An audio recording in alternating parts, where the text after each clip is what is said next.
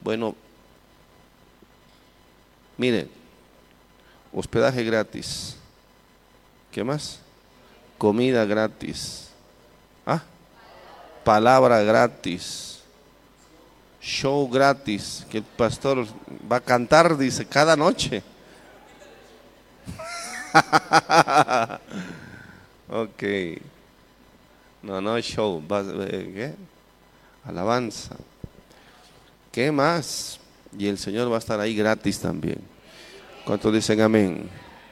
El Señor va a estar ahí para bendecir a nuestro corazón, bendecir nuestras vidas. Necesitamos tanto de Dios.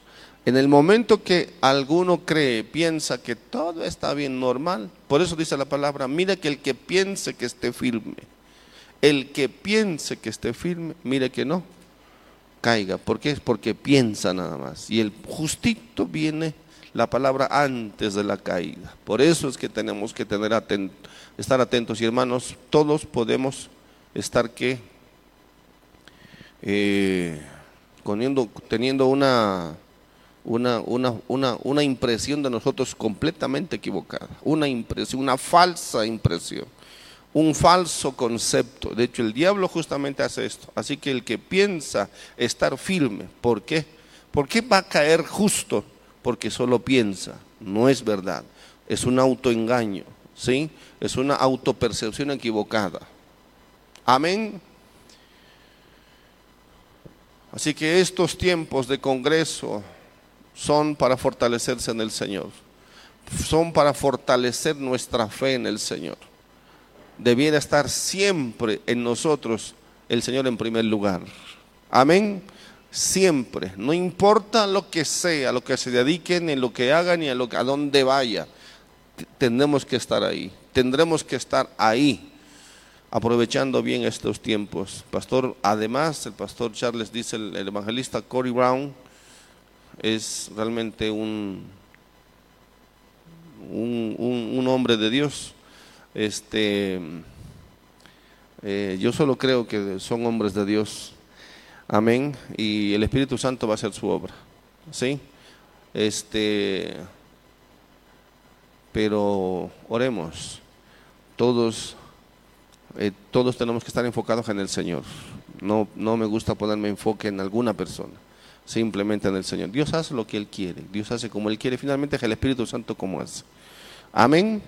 Amén. También va a estar el pastor Pepe. Sí, allí está, a la derecha.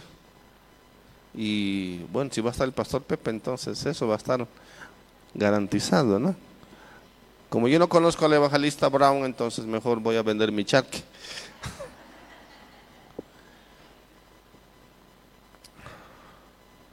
Y claro, el, este de aquí, el más pecador, el él va a estar también, pero no importa eso. Eh, me dice la hermana Saraí que hay apenas 10 inscritos. ¿Qué le parece? 10 inscritos. Así que no vaya a aparecer de ahí con, su, con sus maletas, le voy a dar media vuelta en un taxi. Amén. Amén. ¿Qué le cuesta enviar un mensaje? Decir, ahí voy a estar. Realmente eso es descuido. Amén. Porque tienen por asegurado que como es mi iglesia o lo que sea, ahí, ahí tengo ya mi, mi camita preparada. No, mi hermano. Por favor, yo sé de muchos que voy a estar, voy a estar.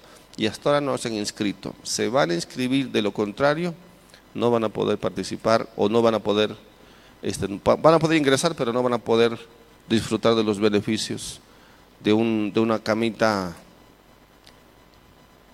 cómoda, confortable, amén, y de una alimentación de bendición. Amén. ¿Ah? A eso sí. Estamos orando para que, bueno, usted sabía que están orando para que Dios lo libere. Pues Señor, qué mal, ¿no? Qué místicos. Pero estamos aprendiendo en la escuela. Dice, estamos orando para sacar ese demonio, dice. Yo no, ¿cómo así? Si el hermano, ¿cómo hace? Si ronca bonito. Pero si no, vamos a entregar en la puerta algunas bolsas también para... Ah, ah audífonos, medias, no, audífonos. Y si no, pues a dormir al comedor. ¿ah? ¿Qué tal? Habitación privada, jacuzzi. Mejor una media, ¿sí? Ahí, plac. Listo. Amén.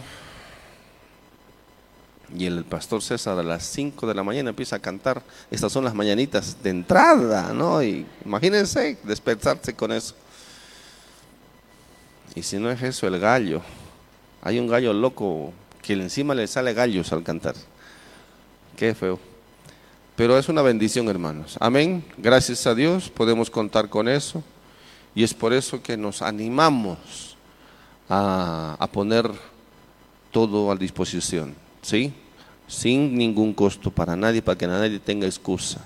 Amén. Pida permiso, mande a suplente o simplemente fáltese. ¿Cuál es el problema? Amén. No me puede faltar. Puede. Dígale que está al lado. ¿Tienes permiso?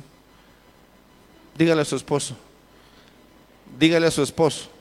¿Tienes permiso para faltarte? ¿Tienes permiso para no ir a trabajar? Ah, es más, me, llevas, le dice. Amén. Dígale, dígale a su esposa, ¿tienes permiso para faltar? Dígale a su, a su, a su, a su hijo, tienes permiso para no ir a la universidad, no te pongas ahora a ser el estudioso. ¿Sí? Qué bien que te conozco, dígale. Dígale bien que te conozco, que ni vas algunas veces a clases. Así que vaya a confesar sus pecados. ¿Sí? Amén. Eso es poner a Dios en primer lugar, hermanos. ¿Cuántos dicen amén? Miren los hermanos aquí, pastores, 24 días ya, ¿sí o no? Falta poquito. ¿Saben qué? Todos ellos son vagos, flojos, no tienen responsabilidad, no tienen familia. Los traje yo México, los encontré ahí en borrachos, tirados.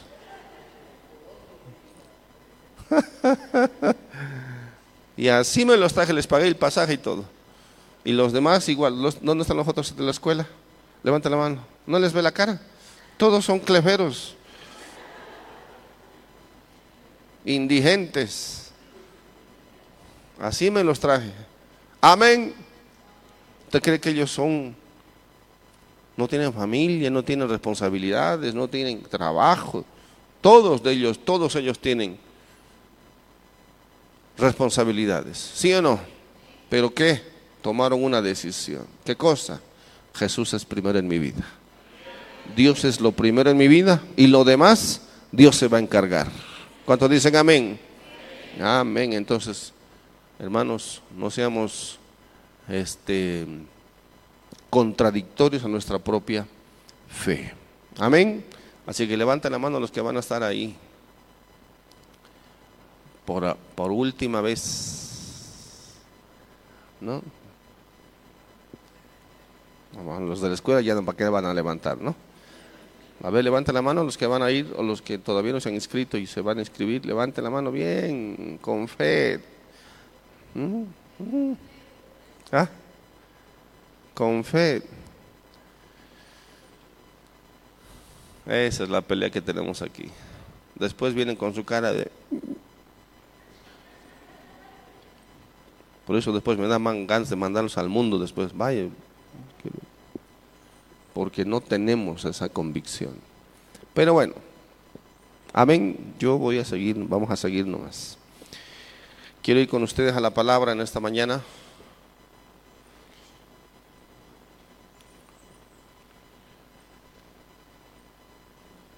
Gracias a los que están aportando, apoyando, trabajando y a los que van a apoyar también en, esta, en este congreso.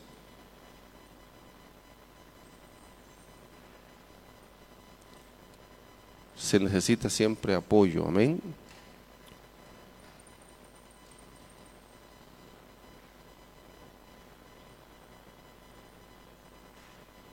Mateo capítulo 14. Mateo capítulo 14.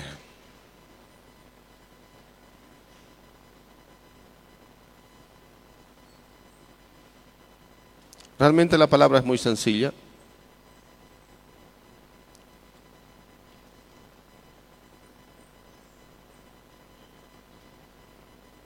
Pero quisiera que podamos abrir nuestros ojos. Mateo capítulo 14, versículo 25. Mas a la cuarta vigilia de la noche, Jesús vino a ellos andando sobre el mar. A la cuarta vigilia. ¿Cuál es la cuarta vigilia?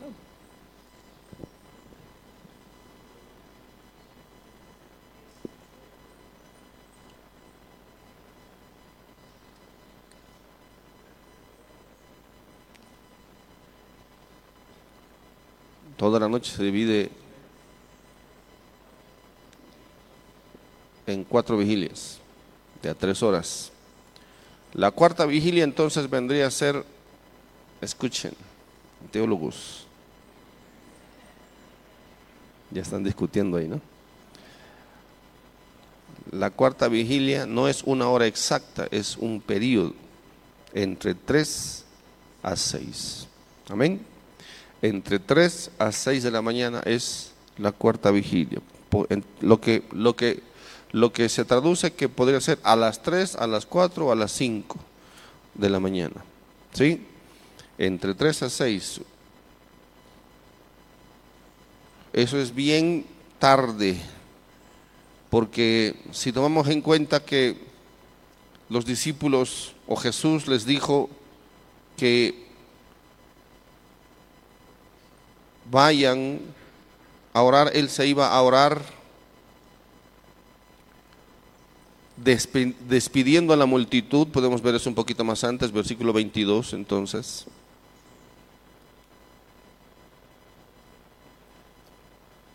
Enseguida Jesús hizo a sus discípulos entrar en la barca. Hizo, dice, no les pidió. Hizo, en otras palabras, los puso bien en la barca. Eso es muy interesante. Porque lo que va a venir después, hermanos, es de película. Pero Jesús, ¿cuántos saben lo que va a pasar? ¿Cuántos saben que Jesús sabe lo que va a pasar? Yo sí sé, creo que Jesús sabía perfectamente lo que iba a pasar. Por eso él dijo, mejor me voy a orar. Pero los puso adentro. Amén. Jesús los puso, hizo a sus discípulos entrar en la barca e ir delante de él a la otra ribera, entre tanto que él que despedía a la multitud. Eso quiere decir que como no hay alumbrado público ni hay muchas cosas, eso era por lo menos 5 de la tarde del día anterior. 5 de la tarde a 6 de la tarde despedía a la multitud porque la multitud se iba para sus casas. La multitud no se quedaba ahí, no había un local, no había una iglesia, no había un hotel, simplemente se quedaba ahí. Jesús o la gente tiene que tener tiempo además de llegar a sus casas, lo que implica que yo estoy todavía más de acuerdo con que sean las 5 de la tarde como máximo, si no son las 4 hasta que toda la gente vuelva a sus hogares y alguno quiere quedarse siempre y alguno siempre hay un, uno, uno, uno que solicita apoyo, ayuda, oración y los hace quedar hasta tarde, ¿cierto? Entonces, la gente necesita de Dios y Jesús sabe perfectamente, pero Jesús, previendo ya que los discípulos tienen que llegar a la otra orilla, los embarca prácticamente, ¿sí? Se va la última persona y Jesús se va al monte a orar aparte, diga orar aparte. Y cuando llegó la noche, estaba allí solo. Esa, esa parte llegó la noche a partir de las 7 de la noche, 8, 9, 10, 11, 12, una, dos, tres, por lo menos ocho horas orando. Diga, ocho horas orando. Esa es la clave, por lo menos. Dice la noche, simplemente no es que le llegó la noche y empezó a orar, no. Eh, eh, estaba allí solo. Cuando dice que estaba allí solo, da a entender que esas ocho horas está Jesús solo, pero solo orando. Paralelamente, la barca estaba en medio del mar. ¿Qué cosa? Azotada por las olas. Por lo tanto, porque el viento era contrario, dice. Entonces, ¿qué significa? Que esas ocho horas. La figura es que los discípulos podían haber llegado esa misma noche. no, obviamente esa misma noche, pero en poco tiempo, al parecer una hora, una hora y media de, de, viaje y de poder llegar a los, al otro lado. Podría ser hasta menos inclusive, eh, pero viajar de noche, sin embargo, con una tormenta o por el viento que era contrario, eso se ponía difícil. Pero ¿cuántos saben que Jesús eh, o los discípulos saben lo que están haciendo? ¿Sí o no? ¿Por qué? Porque son qué? Pescadores. Y si son pescadores, conocen, conocen el mar, conocen cómo navegar, conocen, conocen supuestamente cómo llegar al otro lado conocen cómo, cómo, cómo, cómo, cómo operar en tiempos de dificultad, pero el relato nos dice que este barco estaba azotada o estaba en medio del mar, azotada por las olas. Diga conmigo, azotada por las olas. Porque el viento era contrario. Entonces,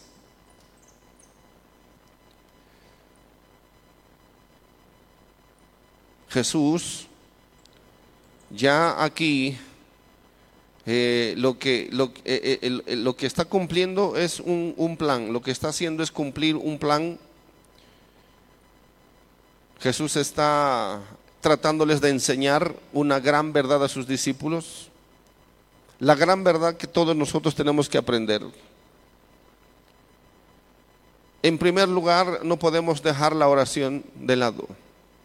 Jesús sabe que hay un plan y un propósito, pero sobre todas las cosas, Jesús nos enseña que no podemos dejar de orar por nada. Diga conmigo, no puedo dejar de orar por nada.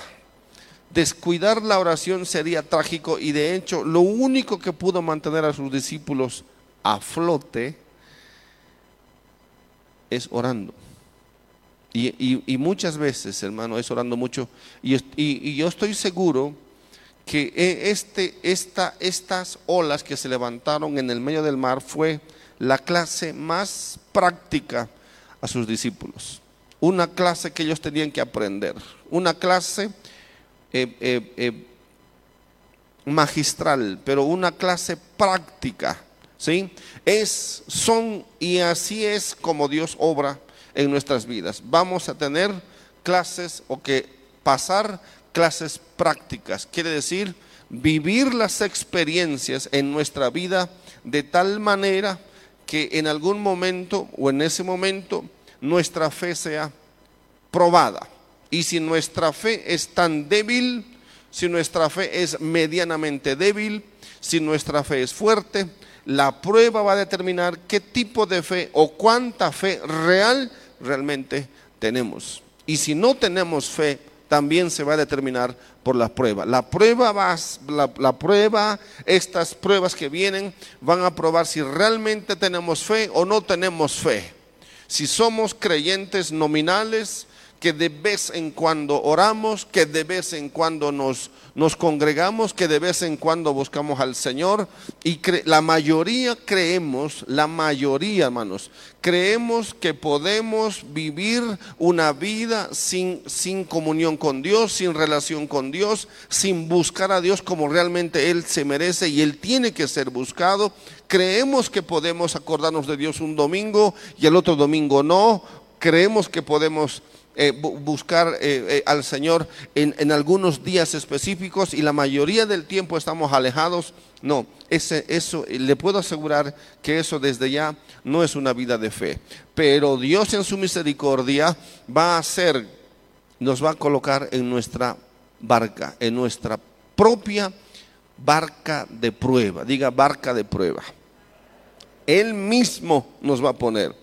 Imagínense que los discípulos están, están, están navegando y el, el, viento está empezando a soplar muy fuerte y dicen ellos, este debe ser Euroclidón, es una tempestad conocida probablemente en ese mismo mar. Eh, Euroclidón era un, un, un, efecto, una, una, un, ataque o un desorden en todo caso, o vientos que se levantaban como si fuera un dios falso ¿sí? y, y, y, venían con, con, tal fuerza y,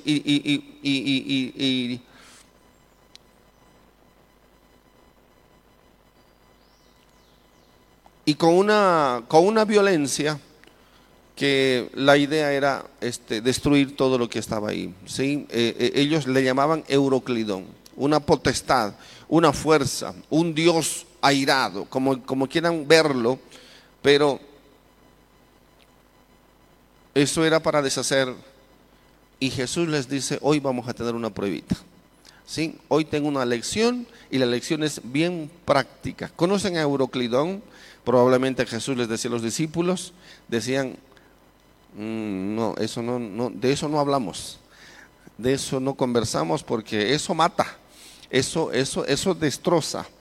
Este, bueno, nadie se iba a imaginar que lo que iba a pasar más tarde era una tarde tan especial, era una tarde tan, tan genial, tan gloriosa, eh, con, los, con la gente, mucha gente. Eh, eh, en otras palabras, estaban con cierto éxito, diga cierto éxito estaban pasándole el mejor momento ministerialmente o familiarmente, como quieran verlo ustedes, como el Señor nos esté hablando, y de pronto, diga conmigo de pronto.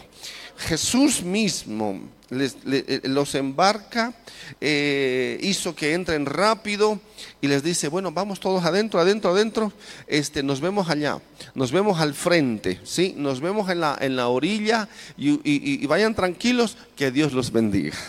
Amén. Y, a medio camino, o tal vez un poco antes, eh, de pronto, ¿cómo empiezan los vientos? Suave. Ah, qué rica brisa, dicen algunos de ellos, pero de pronto la, brisa ya estaba cambiando sus peinados a un lado, ¿no? Y eh, un poco más fuerte. Y ah, ya empezaron los problemas. Uno de ellos dice, parece que es euro.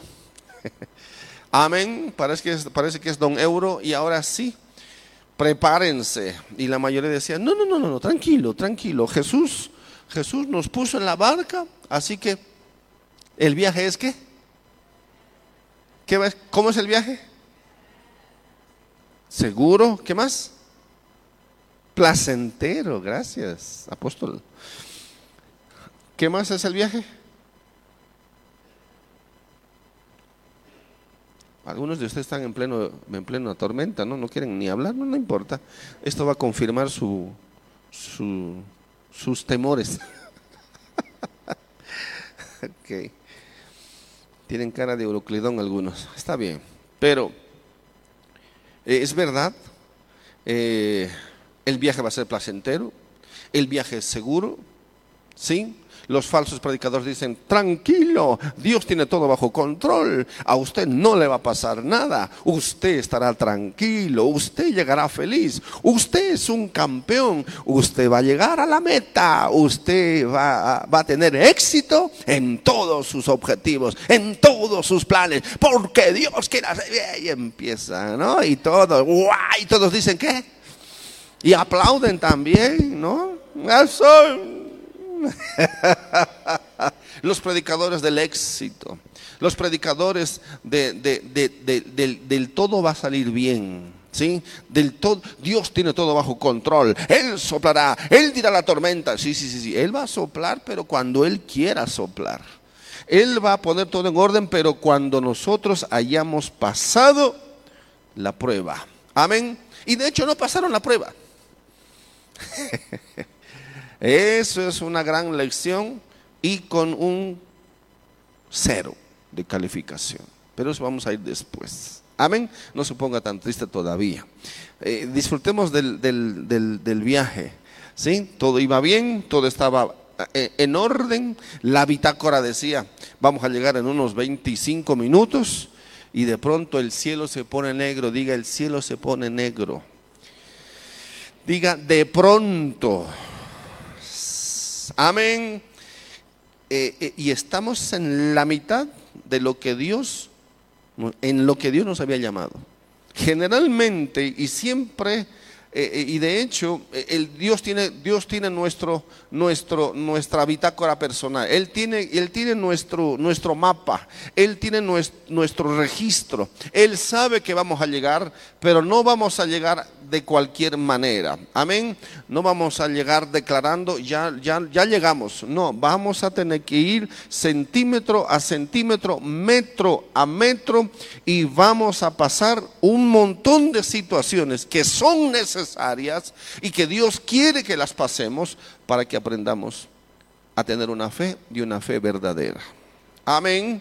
Entonces, sin embargo, hermanos, cuando, cuando usted empiece a ver que todo se pone negro porque llega el día, de hecho ese es el día malo o el día de la prueba, el día de la aflicción, el día de, eh, eh, la, de, de Euroclidón, no se asuste. Lo primero que haga, tiene que hacer es que orar. Diga conmigo, orar. Bueno, ¿cuántos saben que es que es, que es tremendo orar en medio de la tormenta. ¿Cuántos saben que se puede orar? ¿Se puede o no se puede? Hmm. Orar en medio de la tormenta debe ser tan, tan difícil, tan complicado. Imagínense ahí en los, los discípulos, hermanos. Pedro dice, hermanos amados, yo, yo, yo creo que eh, eh, en 25 minutos vamos a estar ahí. Ustedes ven que todo se pone negro, pero vamos a orar, vamos a orar, vamos a ponernos de rodillas. ¿Sí o no? Y no va a faltar uno que va a decir, ahorita no hay tiempo para ponernos de rodillas. Sí, Pedrito, el agua se está entrando a la, al bote, al barco, ya casi no te puedo ver, la lluvia está empezando a crecer y no hay tiempo para orar, no hay tiempo para orar nada. Amén. Y esa es la gran diferencia entre los que ven la realidad, diga, ve la realidad y los que pueden ver espiritualmente. Y son muy pocos los que pueden ver espiritualmente las cosas desde un ángulo, desde el ángulo de Dios. Jesús estaba orando. ¿Qué hora era ya de la noche? No. ¿Siete, ocho de la noche? Ocho de la noche. Y ya estaban en problemas. Amén. Ocho de la noche. ¿Cuántos, ¿Cuántos saben que eh, eh, esas noches son eternas? Cuando nunca terminan, los parece que nunca van a terminar los problemas, ¿sí o no? Y viene uno tras otro. Y, y son las ocho y, y, ya no hay ganas de orar, ya no hay ganas de interceder. Todas las confesiones positivas han hecho.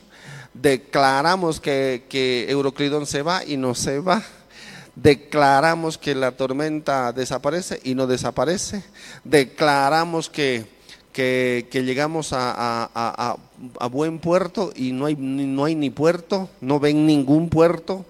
No, no funciona. No ahí parece que nada funciona. Amén. Parece que todo está en contra y entonces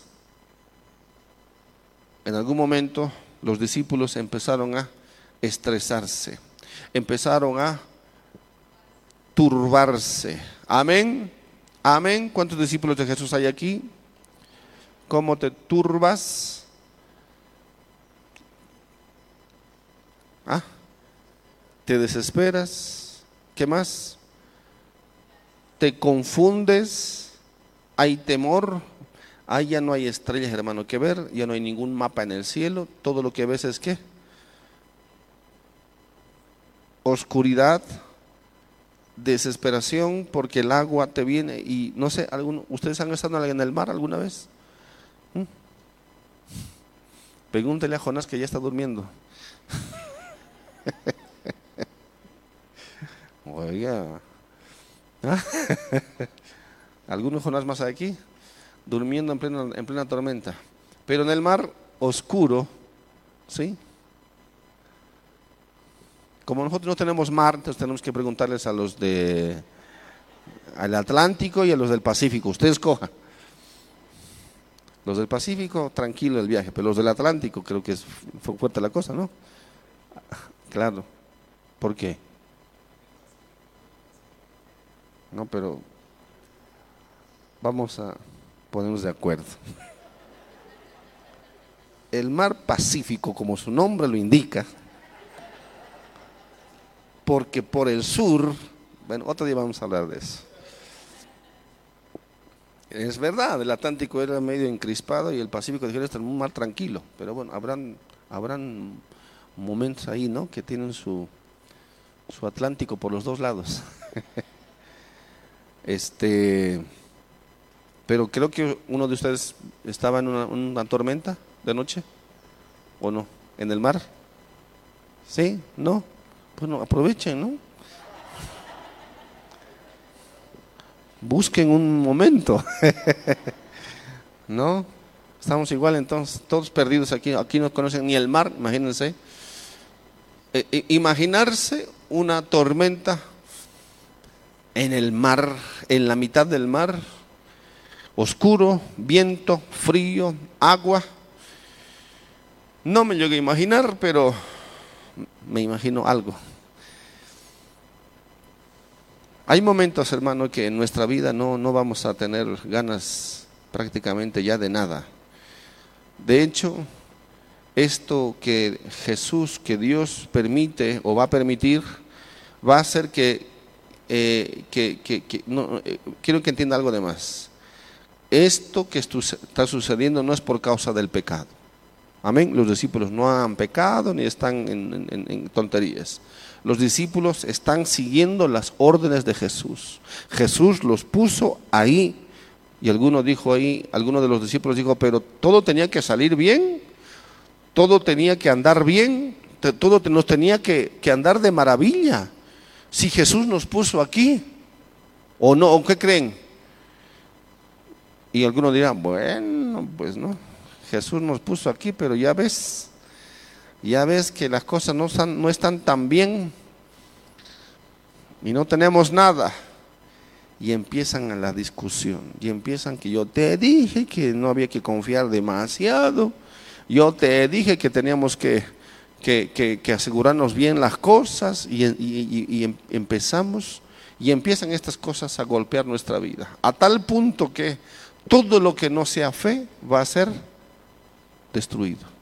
Todo lo que no sea fe verdadera, fe genuina, va a ser eliminado hasta que perdamos toda esperanza, sobre todo en nosotros mismos. Si, había, si habían hombres, sobre todo entre ellos, de los discípulos que sabían cómo manejar la situación, eran ellos, porque eran pescadores. Pero resulta que a la hora de la verdad no pueden resolver, no saben resolver esto que viene es demasiado fuerte y es más grande que ellos y es más poderoso que su conocimiento, su saber, su intelecto, su capacidad. Y esa es la lección y esa es la realidad, hermanos. Y eso es lo que, lo que, lo que Dios quiere que entendamos. Amén.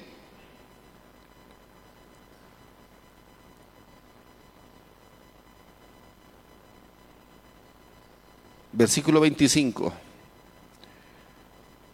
8 de la noche, 9, 10, 11, 12 y nada que aparece Jesús.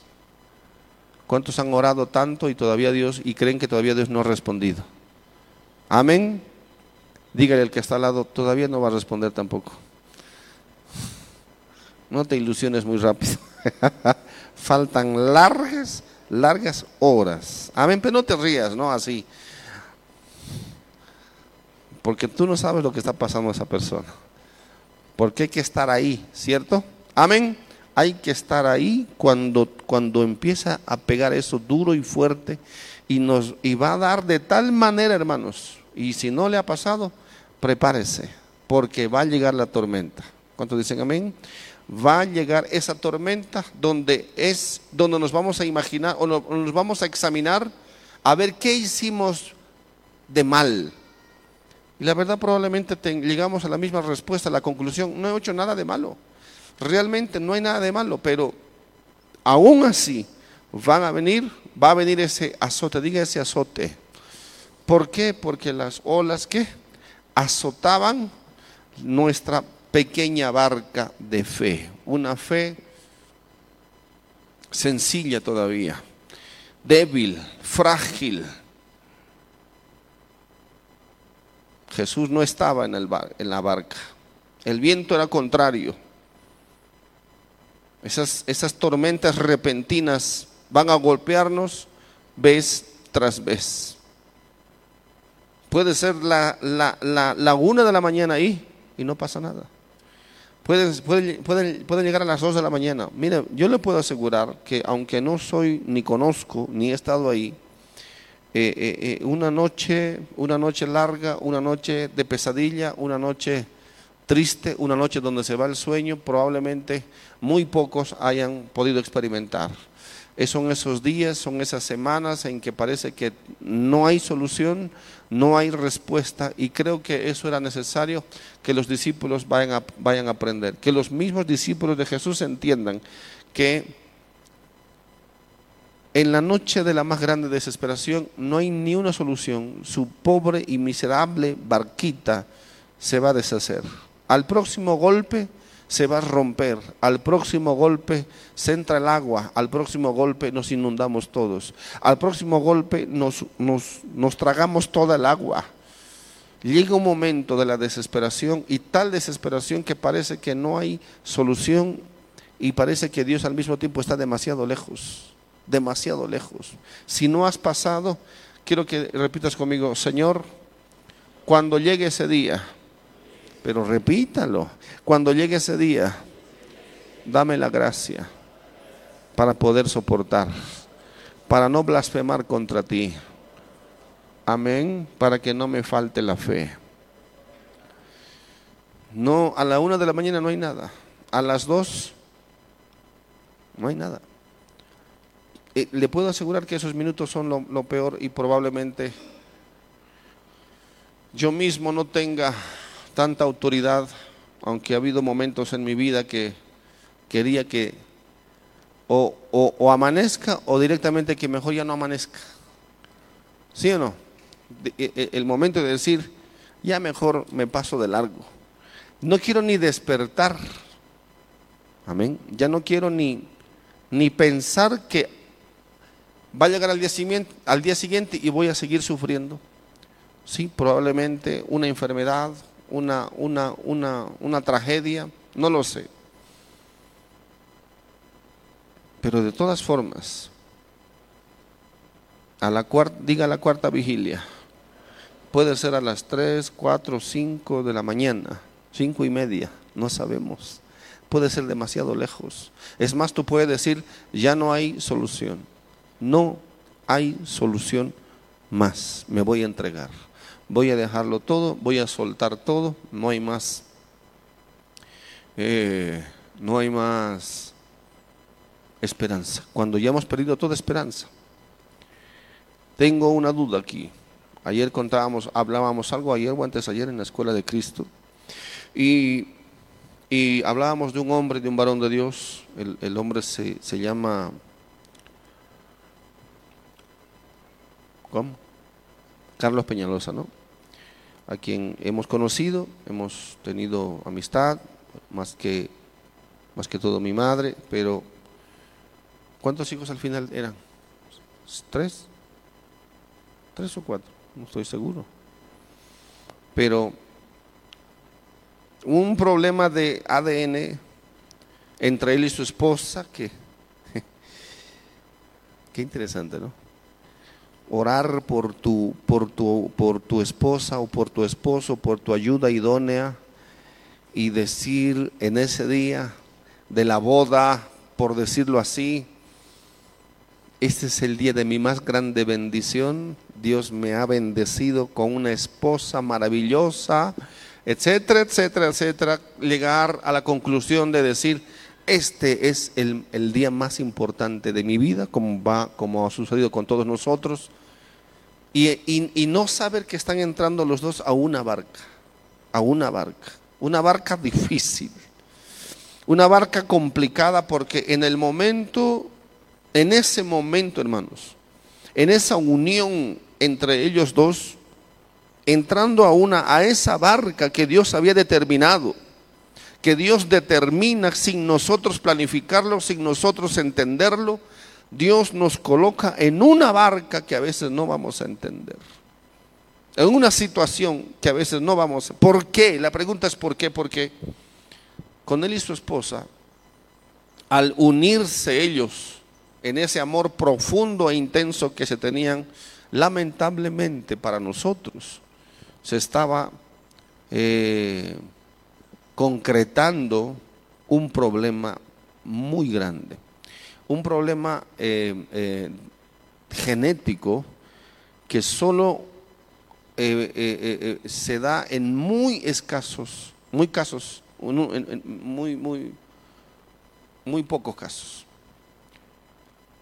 el problema genético implicaría que sus hijos tenían, iban a tener un problema de enfermedad y que al nacer, no al nacer, sino al, al desarrollarse, no podían llegar a vivir más de, de, 8, 7, 8 años, creo.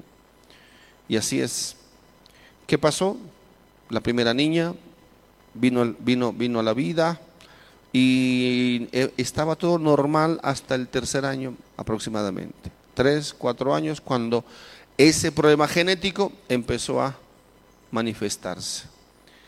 Mire, hermano, mejor no le cuento la historia larga porque usted mejor puede leerlos. El libro se llama La otra cara de la victoria. La otra, le, animo a que usted pueda, pueda leer ese libro del el pastor Carlos Peñalosa. El problema fue que los, los, los, es un gen degenerativo, ¿sí? que afectaba el crecimiento, el desarrollo del niño o de la niña. De tal manera que los desórdenes iban a llegar frecuentemente y cada vez más duro, más fuerte, más doloroso, más deformativo, etcétera, etcétera. Y eso implicaba estar en el hospital días, semanas y meses hasta que fallezca la, la criatura. Ese proceso, hermanos, habrá sido y es, me imagino, demasiado doloroso. De verla a tu hijo que se va enfermando más, que tienes que tienen que hacer todo lo posible para, para o medicamentos más caros, viajes, clínicas, dejar el trabajo, un montón de cosas y ver que y saber además y los médicos decir su bebé o su hija, su niña, este no va a poder cruzar la vereda de los 10 años. En, prepárese porque en algún momento eso va a suceder, suceder, ya empezó a suceder. Y lo interesante de todo esto es que, bueno, no solamente fue la primera, sino se murió y después vino la segunda. Y el mismo proceso, hermanos. Cualquier evangelio moderno, le el, consejo de, eh, de, los, de los evangélicos modernos o de los pastores modernos es, déjelo, tranquilo, Dios hará la obra, no se preocupe, declaramos sanidad sobre su hija. Pero no pasó nunca nada de eso. Todo lo contrario, más dolor, más presión, más gasto, más desgaste emocional, psicológico, etcétera, y no solo una vez, sino con todos los hijos. Tenían que crecer, pero eso es lo que, lo que es lo difícil, ¿no? Que, que, que y discúlpenme, que, que, haya muerto a los dos meses, tres meses, ya, ¿no? ¿Qué, qué, qué, ¿Qué vas a hacer? No te encariñas tanto, pero cuando el niño crece, eh, eh, te reconoce, empieza a desarrollar, que ustedes saben cómo es un hijo, cómo es un niño, y, empiezas a jugar con él y de pronto empieza a desmoronarse, la tormenta empieza a llegar y, después ya son solo hospitales, solo son máquinas, solo son este, eh, inyecciones las que hay y las que hay que conseguir. La ciencia de alguna manera trata de ayudar, pero no, está, estaba marcado que esas horas iban a ser difíciles y los papás no pueden hacer nada. Y encima viene otro después, y viene otro niño o una niña más. Eh, eh, eh, yo digo, ninguna se sanó, hermano, no es que yo diga, sino que toda esperanza en que, en que en algún momento, hermanos, eso, eso eh, eh, vaya a cambiar. No cambió. No cambió. Eran las 9 de la noche, las 10, las 11, las 12 y no, no, no cambió, ni va a cambiar, ni iba a cambiar, ni iba a cambiar. La historia de cada una de las, de las niñas, porque eran puras niñas, ¿no? ¿Sí? Un niño. Eh, habrá sido y debe ser tan, tan doloroso tan difícil, tan complejo, tan terrible, y que no haya un solo día que la cosa cambie. No, parece que viene más fuerte, parece que la tormenta es más dura, más oscura, más compleja, y no hay un día de respiro. Esto, esto pasó por años, hermano. La historia de este hombre que a quien lo, le apodaron el, el de Latinoamérica. Este, tanto que él vivía en el hospital. Y los últimos días de, de, despido, cuando ya mueren, no, hermanos, no, no puedo ni, ni, ni expresarlo, ¿no? Solo imagínate tu hijita, tu hijito que tengas que despedirte de ellos y que no lleguen ni a la adolescencia eh, habrá sido trágico, ¿no? Pero solamente la gracia de Dios te puede ayudar. Tú simplemente imagínate saber que no solo uno, sino los demás en camino van a pasar por la misma situación, que nunca más vas a volver a verlos, nunca más vas a ver su sonrisa, pero verlo ahí en el hospital, verlos con todos los cables, con todas las ondas, con todos los problemas, con todas las máquinas y, y los gastos que van subiendo hasta las nubes, etcétera, etcétera, etcétera, etcétera, etcétera. Eh, yo no pude, no pude leer el segundo capítulo de ese libro sin desmoronarme. Es más, lo leí sin tener hijos. No quisiera leerlo otra vez, porque la verdad que, pero debíamos leerlo, debiéramos leerlo, porque esa es la verdad, hermanos. Esa es la verdad. Realmente eso, por eso, por eso quiero que usted entienda el verdadero evangelio.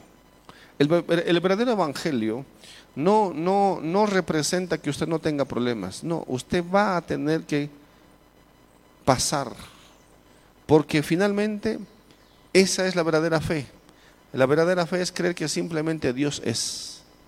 Y si y Dios si es, si es, si, si así es, y si Él determina que así es porque Él quiere mostrarse así, es porque es más grande que la enfermedad, es más grande que la tormenta, es más grande que el dolor nuestro, es más grande que las dificultades, es más grande que todo lo oscuro, lo difícil, lo terrible que te pueda suceder, es más grande. Y tienes que saber eso, y tienes que entender, y tenemos que entender esto. Dios es más grande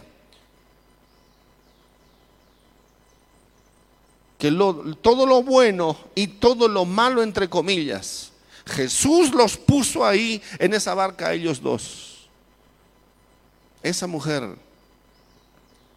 yo, yo casi me enfoco más en el hombre, pero en realidad, imagínense, la esposa, ¿no?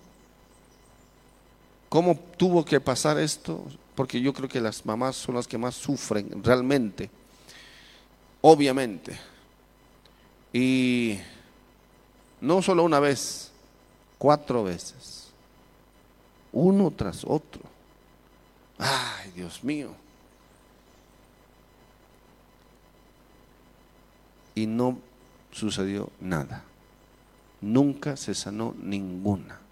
Todas murieron. Todos sus hijos murieron de la misma forma. No cruzaron, creo, los 10 años ninguno. Pero son 10 años o más del dolor, tormenta, frustración, y aún así los pastores prevalecieron. ¿Sí? Pero ¿cuántos quisieran pasar por ese dolor? Ninguno, ¿no? Y hace poco, además de todo eso, hace poco el pastor este, Carlos en el COVID falleció. ¿No? Imagínense el dolor de esa mujer. Imagínense la, frustración. Uf. Pero esa mujer debe tener un temple de acero, ¿no? Y la conocí, la conocí. Tuve el agrado y el privilegio de conocerla muy poquito. Pero Dios mío, dije, ¿por qué hay esto? Y es porque es la palabra nomás. Solo es la palabra. Así es Dios. Pastor, Dios me dice que usted me dice que Dios me va a poner problemas, no sé. Pero que vas a estar en esa barquita, vas a estar. Y Dios te va a poner ahí. Dios nos va a poner ahí. Solo, hermanos, tenemos que tener una convicción. Que ya sea la tercera, la segunda, la primera vigilia, o a las seis de la, de la mañana menos cuarto, cuando ya casi está amaneciendo. ¿Qué dice la Biblia?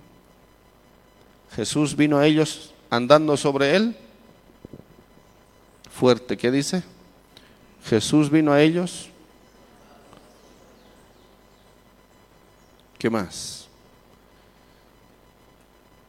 Y los discípulos, viéndolo andar sobre el mar, ¿qué cosa? Se turbaron diciendo, un fantasma. Y encima de todo esto viene un susto del, de sus vidas. ¿Sí o no? Sobre lo llovido. ah, yo digo, no sé si Jesús tiene realmente un buen sentido del humor o un pésimo sentido del humor. Porque habrá sido de terrores encima ver eso. Una cosa que empieza a caminar ahí. Y ellos dijeron, ¿es un qué? Fantasma. Y ellos se turbaron, diga, se turbaron. Y dieron voces de miedo. Y todo eso estaba dentro del plan de Dios, hermanos. Ah, pero es así. Señor, ayúdanos. Escucha bien. El, falso evangelio te dice que tú nunca vas a tener problemas. El falso evangelio te dice que tú no vas a tener, no vas a, no vas a tener enfermedades. El falso evangelio te dice que tú vas a tener éxito siempre en todas las cosas. El falso evangelio te dice que tú no vas a tener pruebas o aflicciones de diferentes maneras. Eso es un falso evangelio. Lo vemos aquí muy clarito. Vemos aquí que la, eh, eh, eh, la situación está cada vez peor. Sin embargo, sin embargo, hay solo un, una salida, hermanos. Solo hay un camino, solo hay una, una verdad y es que podamos ver a Jesús. Amén. Que Jesús venga volando, que venga andando, eso ya es decisión de Él. Amén. Pero sobre todas las cosas, sobre, sobre, sobre toda situación, la lección estaba por concluir. Jesús les estaba diciendo a los discípulos, hey, hey, ¿Qué pasó? ¿Cómo estaban los discípulos? ¿Cómo? A ver. ¿Cómo se asustan? ¿Cómo se asustan los mexicanos? Se ríen.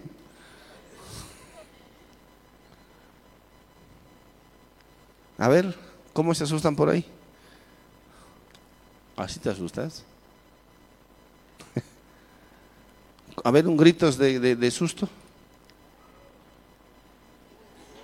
Ay, Señor, si, te vas a estar así.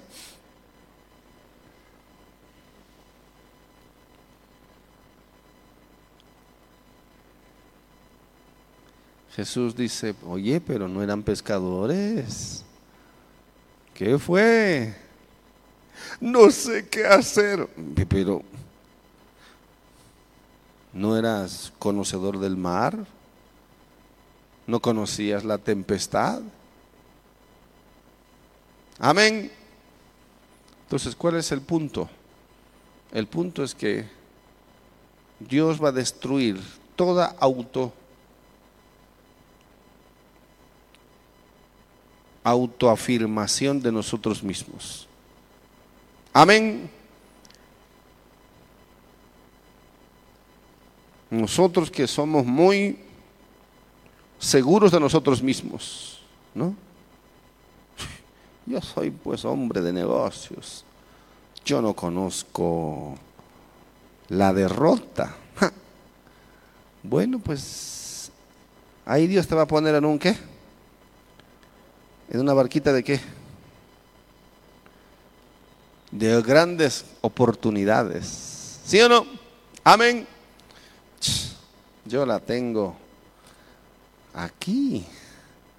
Yo puedo manejarlo así, así. Así que tú puedes manejar tu vida, tú puedes manejar tu situación. Vamos a verlo, vamos a comprobarlo entonces. Y empieza el viajecito, hermanos. Atentos, por favor. Después no vengan, no me vengan con cara de ¿qué pasó, pastor? Me dijeron, vaya a escuchar la prédica del 18 de febrero. Y eso pasa, hermanos, cuando ponemos a Dios en segundo lugar. Eso pasa cuando estamos enfocados en nuestras propias cositas, en nuestros propios, propios proyectos y decimos, no, yo con tal de que Dios me bendiga no va a haber problema. No, no. Va a tener nomás que Dios tratar con nuestra fe. Necesita tratar con nuestra fe. A ver si hay fe o si no va a deshacerse todo lo que representa autoafirmación de nosotros mismos. Tú crees que sabes manejar las cosas, tú crees que puedes, te sientes un poquito fuerte. Bueno, ok, no, pero es que todo, todo es que mental, todo es producto de la. Vamos a ver cuán, cuán sabio eres. Amén. ¿Qué decía Job? Yo tengo todo en orden, todo bien, todo está andando sobre ruedas. Estos mis hijos nomás me hacen renegar un poco. Y él, y él creía que lo tenía todo bien asegurado hasta que empieza el azote. Que Dios nos ayude, hermanos. Que Dios nos ayude. Por eso, por eso Pedro estaba muy seguro de sí mismo y necesitaba pasar por una lección de estas. Necesitaba entender, necesitaba aprender y los discípulos necesitaban aprender de una vez por todas que no sabían nada, no entendían nada, no podían resolver nada. Si Jesús no aparece, ellos terminan en el fondo de su propia arrogancia necesitamos ser lo suficiente humildes para decir, y el hombre tiene que ser humilde para decir, yo no puedo hacer nada por mí mismo. Yo no puedo lograr nada por mí mismo. Yo sin Dios estoy completamente perdido. Soy una sombra, soy, un, soy, soy solo viento. Pero el hombre en su orgullo trata de enseñarle a Dios cómo hacer las cosas a Dios. Cuando ya estamos en, la, el, eh, habiendo asimilado y habiendo, habiendo aceptado que somos nada, diga conmigo, soy nada. Diga, soy nada. Dígale al que está al lado, soy un pobre gusano, dígale.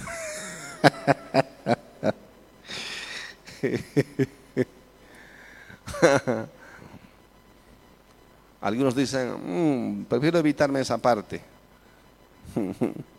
Entonces dígale, soy una pobre larva, dígale.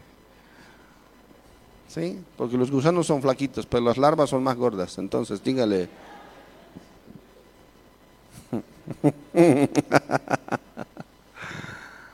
¿Sí? No, ¿cómo? Yo, no, yo no puedo decir eso de mí mismo, por favor. Yo tengo de dónde. Ya vas a llegar a decir, soy un pobre pulga de gusano.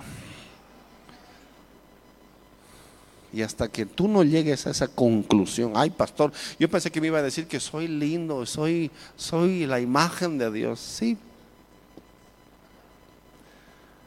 Pero no, no importa la edad que tengas, no importa los años que tengas, no importa tu actualidad, tu, tu realidad, si realmente estás en los planes del Señor, vas a llegar al punto de decir, mejor me muero. Amén. No tengo más esperanza. Todo lo he arruinado. Todo yo mismo he entendido y he hecho siempre, o por lo menos, que creía llegar a algún destino y resulta que me equivoqué por completo. No sé nada, no puedo nada, no conozco nada y sin Dios soy ¿qué? Nada. Nadaremos, nadaremos entonces, decía la la hermanita. Amén. Que, que, que, es para la izquierda, nada, no, pero que vamos remando a la derecha, nada. Pero vamos, vamos, vamos a poner todo ya, 12 de la noche, una, dos, tres, ya no hay ni fuerzas para nada, no hay ganas de pelear. Pero háganme caso, dice Pedro, nada, yo sé lo que hago, tú no sabes nada, vos tampoco sabes nada, si no, yo hubiéramos, no hubiéramos salido de aquí. Amén, amén. Ahí es donde se levantan las voces sabias. Yo te di. Ponen esa cara de sabia o de sabio. Ese también va a llegar, dígale, también te va, también te va a llegar la hora, dígale.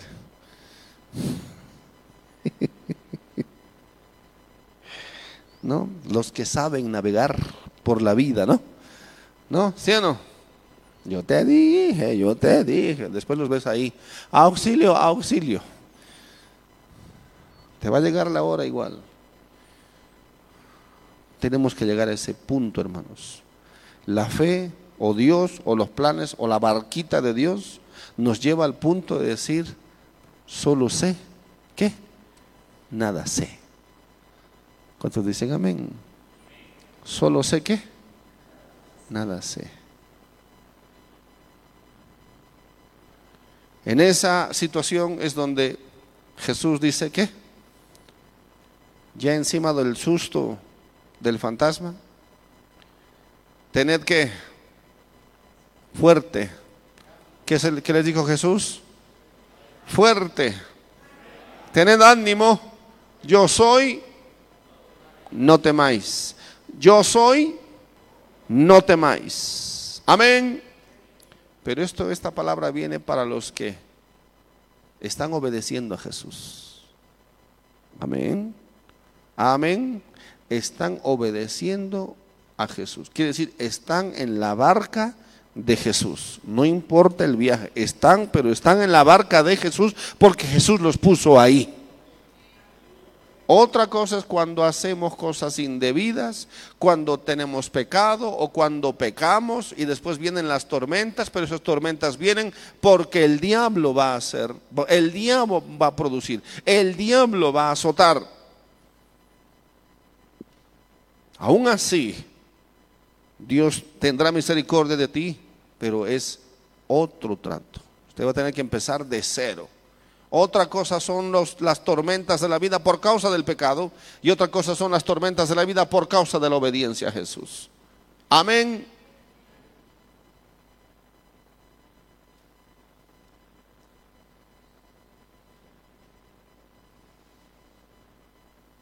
De todas formas, el problema no es tan grande como tú crees. Y aunque los problemas son reales, siempre hay una solución más grande. Amén. Veamos versículo 28. Vamos, 28. Entonces le respondió quién? Pedro y dijo, ¿qué? Señor, si eres tú, manda que yo vaya a ti sobre las aguas. Jesús, ¿qué le dijo? Ven pues. Amén. Y descendiendo Pedro de la barca andaba sobre las aguas. Diga Pedro, andaba sobre las aguas para ir a Jesús. Pedro está caminando sobre las aguas. Algo espectacular, algo increíble. Esa es la escena que los discípulos están viendo. Alguno va a responder de una manera agresiva, pero en base a la palabra de Dios. Pero siempre hay un Pedro, amén. Un pero. ¿Qué dice? Pero, diga pero. Al ver el fuerte viento, diga, al ver. Hasta ese momento, hermanos, entonces quiere decir que había un fuerte viento. Hasta ese momento. Diga fuerte viento. Eso significa que hasta ese instante, hermanos, el diablo o como sea, no ha desaparecido. Jesús o Pedro tuvo que miedo y comenzó a... ¿Por qué comenzó a hundirse? ¿Y por qué tuvo miedo? Porque vio el viento y ya no pudo ver a Jesús. Amén. Escucha bien ahora. Desde el momento que nosotros quitamos nuestra mirada de Jesús, automáticamente, hermanos, vienen nuestros temores. Automáticamente viene nuestra desgracia. Desde el momento que, de que quitamos la mirada de Jesús, automáticamente vienen nuestras peores pesadillas. Todo el todo todo en todo tiempo no debemos dejar de mirar a Jesús. Él es nuestra esperanza viva. Él es nuestro único camino. Amén. Jesús debe ser buscado todos los días. Jesús debe ser anhelado y debe ser observado y mirado todos los días. Si tú automáticamente pierdes la mirada de Jesús, que tiene que ser sobre todo en oración, en oración, en palabra, en obediencia, tus temores empiezan a envolverte, envolver tu, tu mente y tu corazón. Si tú no ves a Jesús de una manera real, si no vemos nuestros enemigos, nuestras pesadillas, nuestros temores, nos empiezan a traicionar. Amén. Nos empiezan a envolver.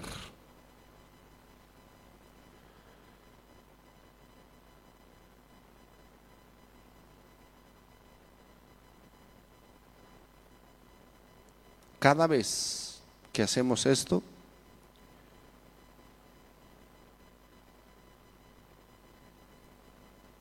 somos presa de todo lo que el diablo puede susurrar a nuestra mente y corazón. Cada vez que quitamos la mirada de Jesús, vamos a caer siempre en lo mismo vamos a caer siempre en, los mismos temores, miedos y fracasos de antes de conocer a Jesús.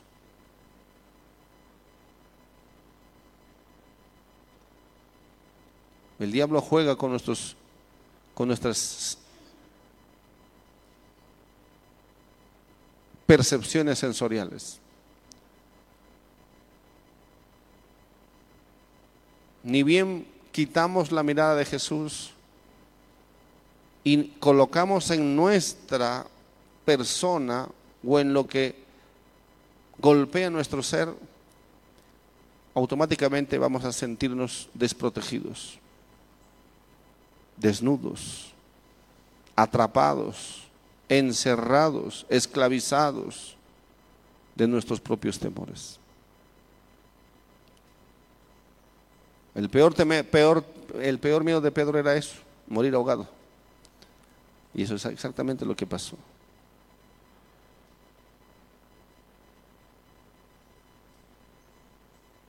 Y La razón o la respuesta simplemente es, Señor, sálvame. Comenzando a hundirse, dio voces diciendo que, Señor, sálvame. No te olvides nunca de eso. Cada vez que quites la mirada de Jesús, de hecho no lo hagas, pero cada vez que quitamos la mirada de Jesús nos sentimos débiles, nos sentimos enfermos, nos sentimos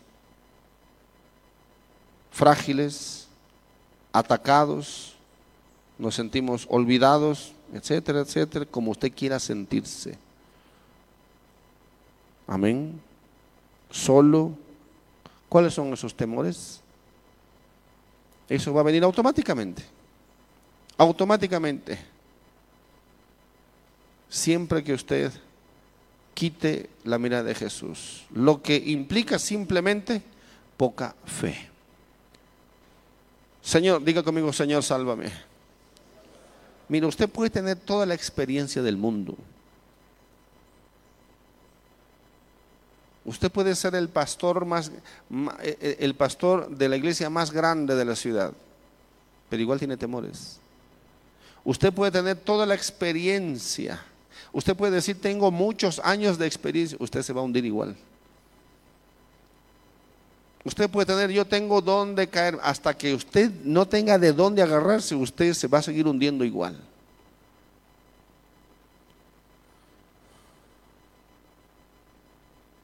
Todos podemos caer desde el mismo filo de donde estemos. Somos frágiles realmente. Todos somos frágiles. En el momento que quitamos nuestra mirada de Jesús. Señor, sálvame. ¿Cuántos dicen amén? Usted puede decir, Señor, sálvame. Mm, ya veo que no tiene problemas. ya veo que todavía se siente muy bonito en, en, su viaje, muy, muy confortable, pero van a llegar esos días. ¿Me está amenazando? No. Así es como dice la palabra nada más. Porque veamos versículo 31. Al momento Jesús, ¿qué dice? Fuerte, ¿qué dice? Extendiendo la mano, asió de él y le dijo ¿qué? Hombre, diga fuerte, hombre de poca fe, ¿por qué dudaste? No le dice hombre de poca experiencia o de mucha experiencia. No. En otras palabras, no importa si son olas, si son rocas, si son lluvias, si es granizo, si es enfermedad, no importa. ¿Cuál era la, cuál era la, la razón por la que Pedro empezó a hundirse? ¿Mm?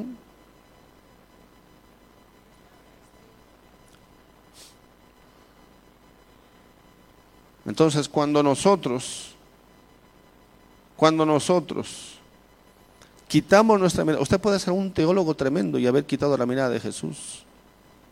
Usted puede ser un, un, un, estudioso de la palabra y haber quitado la mirada de Jesús. Amén.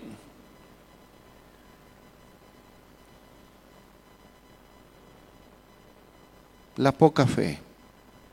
Simplemente es eso. Jesús solo dijo esto, hombre de poca fe, nada más. Solo es la poca fe. Solo es la poca fe.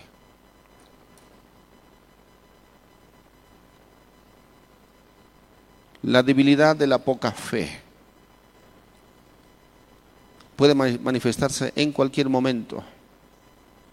La poca fe busca señales. La poca fe es engañosa en sí misma porque tiene un concepto de ti mismo demasiado alto del que debe de tener. Amén. La poca fe es afectada por todo lo que sucede a su alrededor. Todo le provoca, todo le lastima, todo lo, afecta, todo le, le, le, le molesta. La poca fe hace que la persona eh, eh, eh, empiece a ver todo desde un ángulo tan inferior. La poca fe exagera muchas cosas de, de su peligro alrededor. Amén.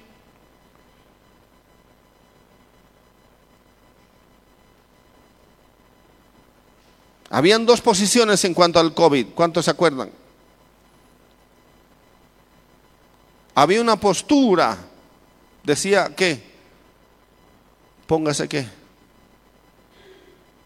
¿Qué, qué dice? Barbijo. ¿Qué más? Use alcohol. ¿Qué más? Cubra su cuerpo con qué? Toda su ropa con qué? Con plástico. Cuando llega a su casa, ¿qué? ¿Ah? Desinfectese con una ducha de alcohol, más o menos, ¿sí o no? Los zapatos, ¿qué más? Las uñas. ¿No? ¿Sí o no? Y había otra corriente que decía, no haga nada de eso. Lo primero que le decía la, la, la, la Organización Mundial de la Salud decía, quédese en su casa no salga a ningún lado. Pero había otra corriente que decía que tire ese, ese, ese barbijo, ¿sí o no? Respire aire. El aire le va a hacer bien. Si usted se encierra va a ser peor o no. Ahora, ¿a quién le vamos a creer? ¿A quién le creímos?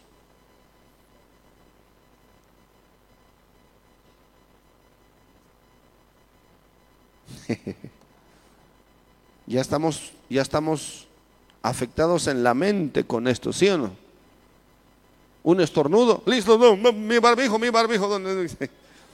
Un dolor de cabeza, ay, Señor. No, y después nuestra razón nos dice, no exageres. ¿Sí o no? Amén. Mejor váyase al sol. ¿Cuántos sabían lo que había que hacer con el sol, con el resfrío? No, ahí en el sol, unas dos horas, con mentizán. ¿Cómo es? ¿Cómo hacen allá? ¿Ah? ¿Vapurú? ¿No? ¿Qué más? ¿Un mate caliente? ¿Con qué? ¿Con qué? ¿Cómo? Mate de eucalipto. Eso, ¿no? Lo más natural, ¿sí o no? La respuesta siempre está en lo más natural. ¿Cuántos saben eso? Pero después andamos con el barijo para todos lados, ¿sí o no? Con nuestro, con nuestro. Y es porque nos afectaron la cabeza. Y ya no sabemos en qué creer. Porque nos vamos a morir. Amén. Ya nos vamos, ya creemos que vamos a morirnos este próximo en, 15 días. Ya no entra aire. Estamos, ¿sí o no? Ya no queremos salir de la casa y empezamos a ser presa de nuestros qué? Temores y miedos. Y hay que, ¿cuántos saben que hay que cuidarse? Pero hay que tener un equilibrio. ¿Sí o no? Amén. Yo creo que me dio COVID en esta, en este, en esta escuela. Sí, me dio COVID y qué me importa finalmente. No. Llámenle como quieran. Tres pastillas todos los días. Hasta que pasaba el efecto, otra vez pastillas. todos los días. Hasta ayer. Todavía se me, se me escucha medio bloqueado.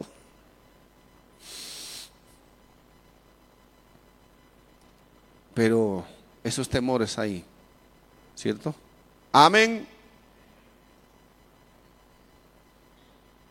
Siempre está del otro lado la voz de la fe. Siempre está la voz de la razón.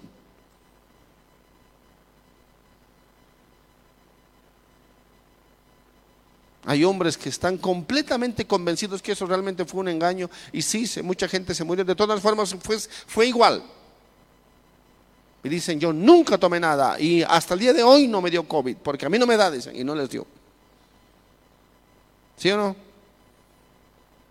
¿A cuántos de ustedes no les dio COVID? No les dio COVID. ¿Por qué? Uy, qué espíritu. todos los demás somos hijos del diablo.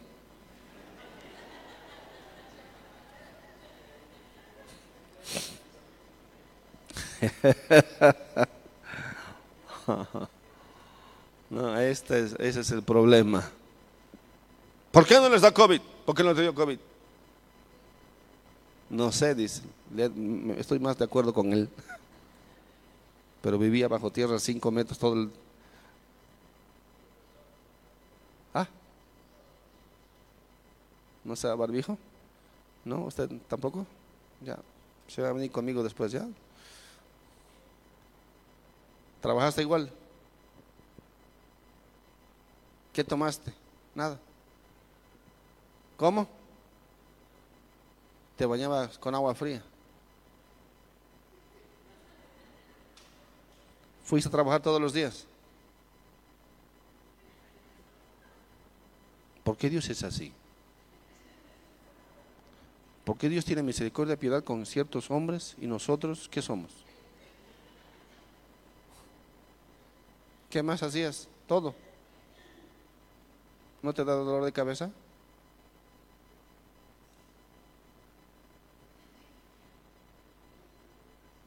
¿Ni dolor de párpados? Todo normal. Quiero ser tu amigo. ¿Eres hijo de Dios?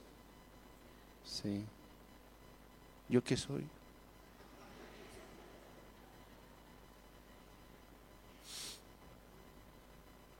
Sería bueno que tú prediques.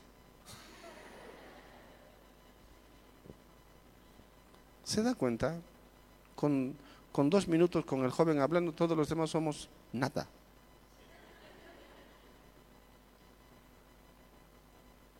Bueno, pues Dios nos puso en nuestra barquita.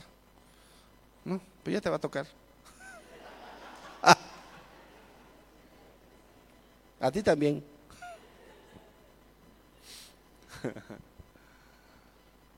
¿Se dan cuenta? No hay respuestas lógicas. Y el hombre es más firme todavía en sus convicciones. ¿Sí o no? que venga cualquier plaga y son que son invencibles. ¿No? Bienaventurados tus hijos y los hijos de tus hijos. A nosotros nos da un, destornudo y ya tenemos que queremos hacernos inyectar cualquier cosa. Pero estamos aquí, llegamos a nuestra orilla.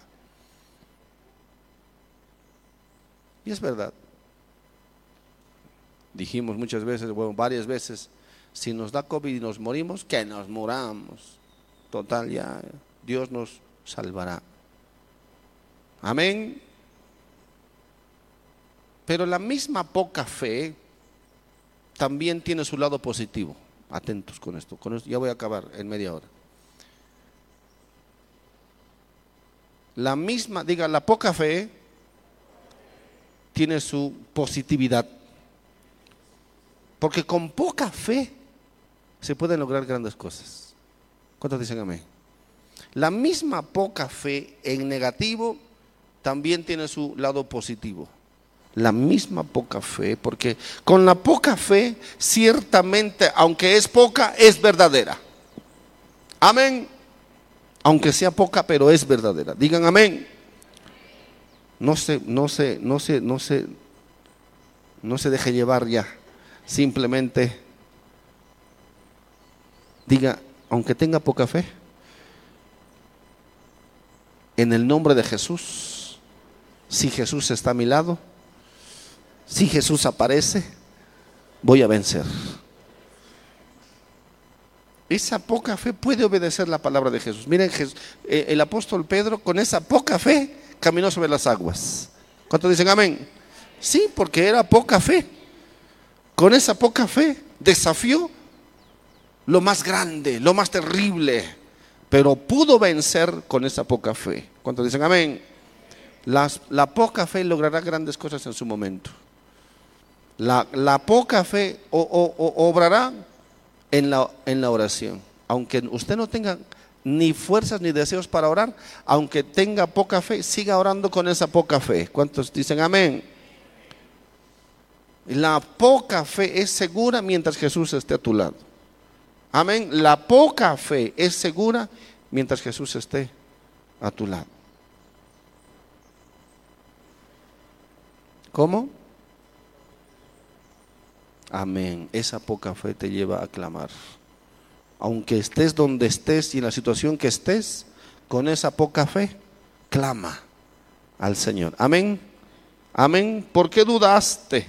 Sí, porque quitó los ojos de Jesús. Y cada vez va a pasar eso. Amén. Siempre que quites la mirada de Jesús, vas a ser presa de tus temores y de tus prisiones. Y te, va, y te, va, y te vas a sentir oprimido, aprisionado. Pero con esa poca fe, siempre mira y vuelve tu mirada a Jesús. Póngase de pie, por favor.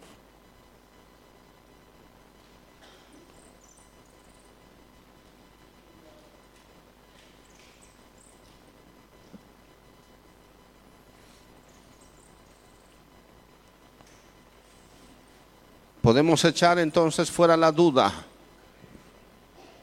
con esa pequeña poca fe o poco de fe. No hay razones para dudar de Jesús y de su palabra. Con lo poco que tengas, con lo poco que creas tener, por favor en este momento vamos a clamar a Jesús. Amén.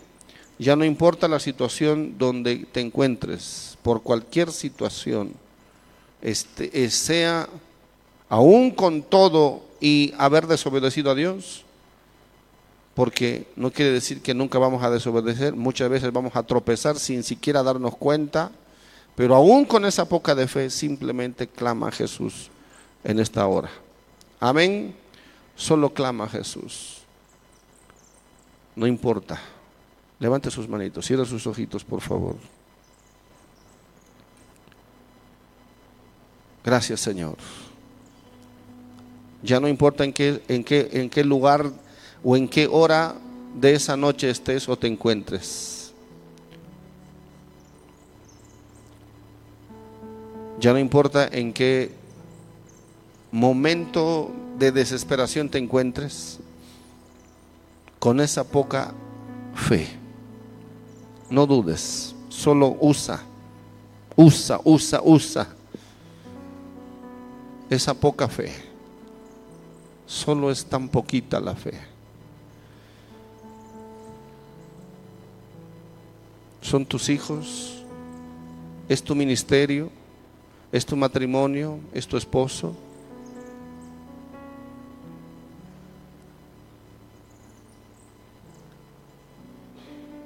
Algunos dicen, ya no quiero soportar una hora más, no voy a tener más fuerzas. Por favor, ahí donde estés, levanta tu voz. Levanta tu voz. Aleluya. Con lo último que te queda de tus fuerzas, solo mira a Jesús y ve su misericordia, su amor sobre todas las cosas, solo mira su amor, su misericordia, su perdón, su poder, su mano que te dice a ti en esta, en esta mañana y en este lugar, tranquilo, no temas, era necesario. Es más, era necesario que pasaras por esa situación. Era necesario aún que me negaras que nunca me habías visto. Era necesario que entiendas que no tienes realmente fuerza sin mí. Ninguna fuerza sin mí. Yo soy tu fuerza. Yo soy tu fortaleza. Yo soy tu luz. En esa oscuridad tan profunda, tan oscura, Jesús te dice, yo soy la, la única luz en tu vida.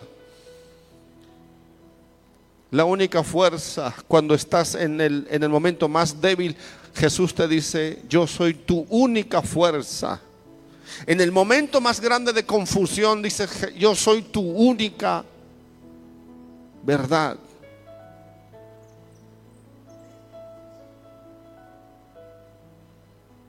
Yo soy tu única sabiduría. Yo soy tu única puerta de salida.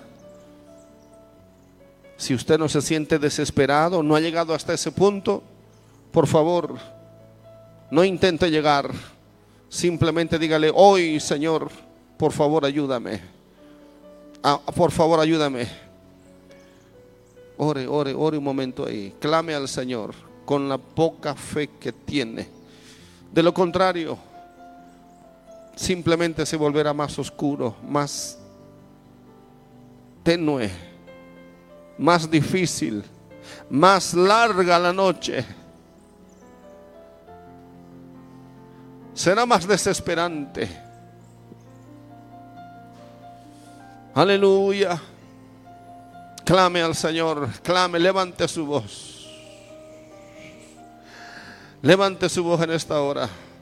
Si usted está realmente desesperado, si usted realmente necesita la, la palabra de Dios. Heme aquí, te dice el Señor. Heme aquí. No temas. Yo soy. No temas, no temas. Y si usted nunca ha pasado, dígale, Dios mío, dame la fuerza para que ese día no te blasfeme, no te niegue, no me desespere tanto que llegue a tomar malas decisiones.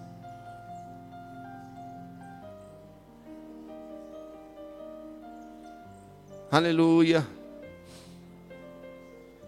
Aleluya. Ore, ore al Señor un minuto. Ore al Señor, nada más, solo ore, solo eh, eh, enfóquese en Jesús ahora, en él, él y su palabra.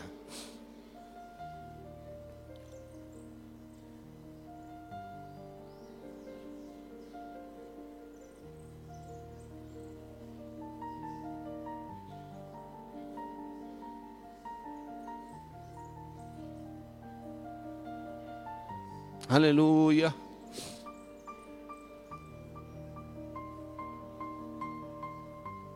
Quita la venda de nuestros ojos, Señor.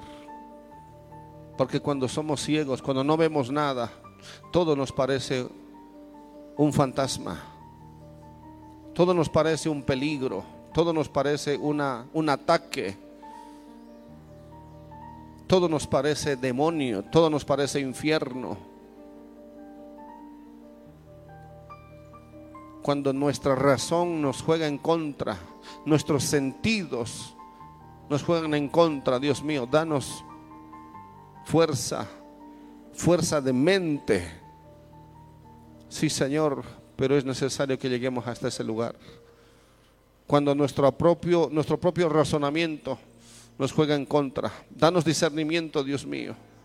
Solo que podamos verte hasta ese día, Dios. Perdónanos si es que nos hemos vuelto autosuficientes Sí, Señor, la autosuficiencia, el mayor pecado del hombre. No sé nada, Dios mío. Yo no puedo arreglar. Yo no puedo, no, no, simplemente no me da la capacidad o hasta el día de hoy yo pensaba que podía lograrlo y podía hacerlo y podía entender, pero lo hice peor. Aleluya. Aleluya. No seas sabio en tu propia opinión, en tu propia prudencia. Los caminos del hombre son caminos de perdición. Por eso tus ideas más brillantes te llevaron a, tropezar de la manera más grande y más fuerte. Tú pensaste que podías manejarlo. Por favor, humíllese delante del Señor. Humíllese delante de Dios. Dígale, no puedo sin ti nada, Señor. Realmente no puedo sin ti nada. Sin ti no soy nada. Sin ti no puedo nada. Ore, ore, hable con su Señor. Mírelo a Él.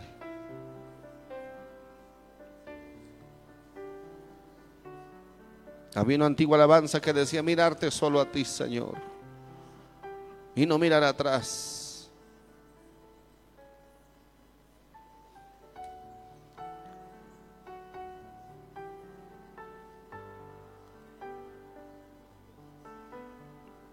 Descanse en Él, no siga peleando. Ya no pelee más, no va a llegar a ningún lado. Ya no navegue más en la autosuficiencia, no va a llegar a ningún lado. Por favor, ríndase. El carácter del hombre y el orgullo del hombre es tan grande, pero que no lo llevará a ningún lado. Por favor, ríndase, deje de pelear con el Señor. Deje de pelear con su razonamiento.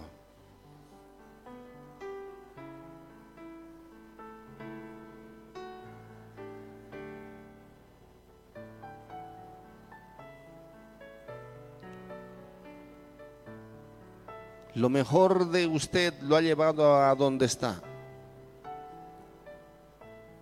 Al más grande fracaso. Y así es. Porque necesitamos entender que sin Dios no somos nada.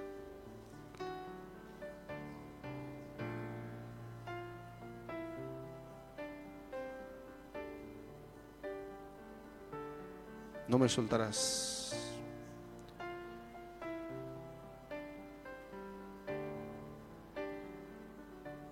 Agárrese fuerte del Señor en esta hora. Levante sus manos al cielo. En señal de fe. Así como el apóstol Pedro. Por favor, dígale, no me sueltes. Aleluya. Solo dígale al Señor. Confía en el Señor. Aunque yo esté en el valle de la muerte y dolor. Tu amor me quita todo temor. Y si llego a estar en el centro de la tempestad, no dudaré porque estás aquí. Y no temeré. Y no temeré. Dígalo. Pues mi Dios conmigo está. Seguramente Pedro decía. Aleluya. ¿De quién temeré? Dígalo. ¿De quién temeré? No, no, no me soltarás. en la Agárrese fuerte. tormenta. No,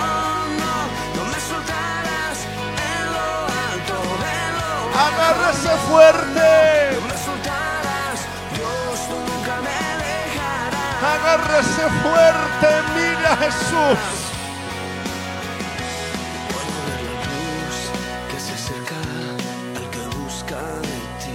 Aleluya.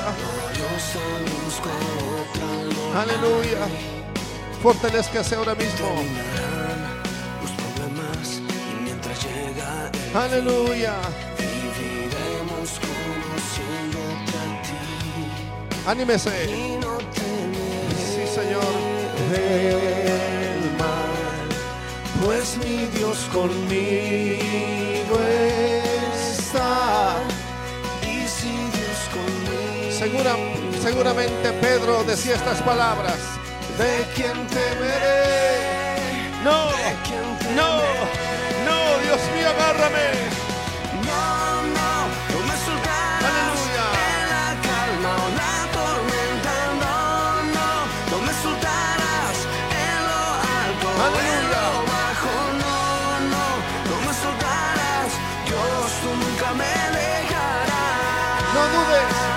No dudes de mí, te dice Dios, no dudes.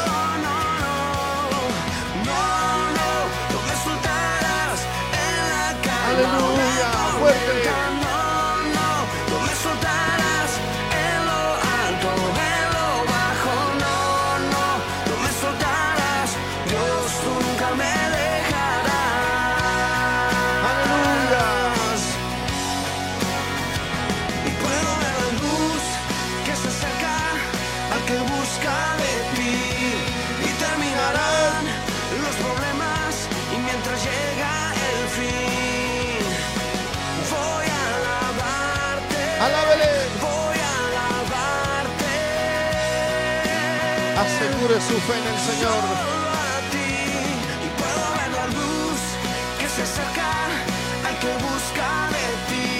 y terminarán los problemas y mientras llega el fin voy a alabarte Fuerte, fuerte, fuerte.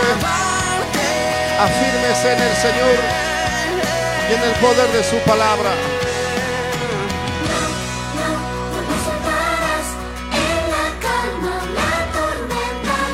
Sí, Señor, gracias.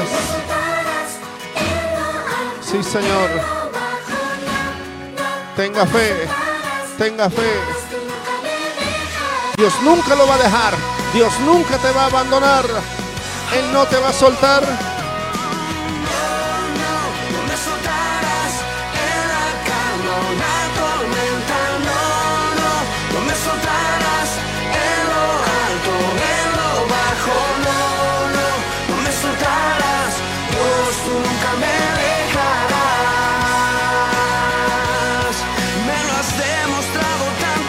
Hallelujah.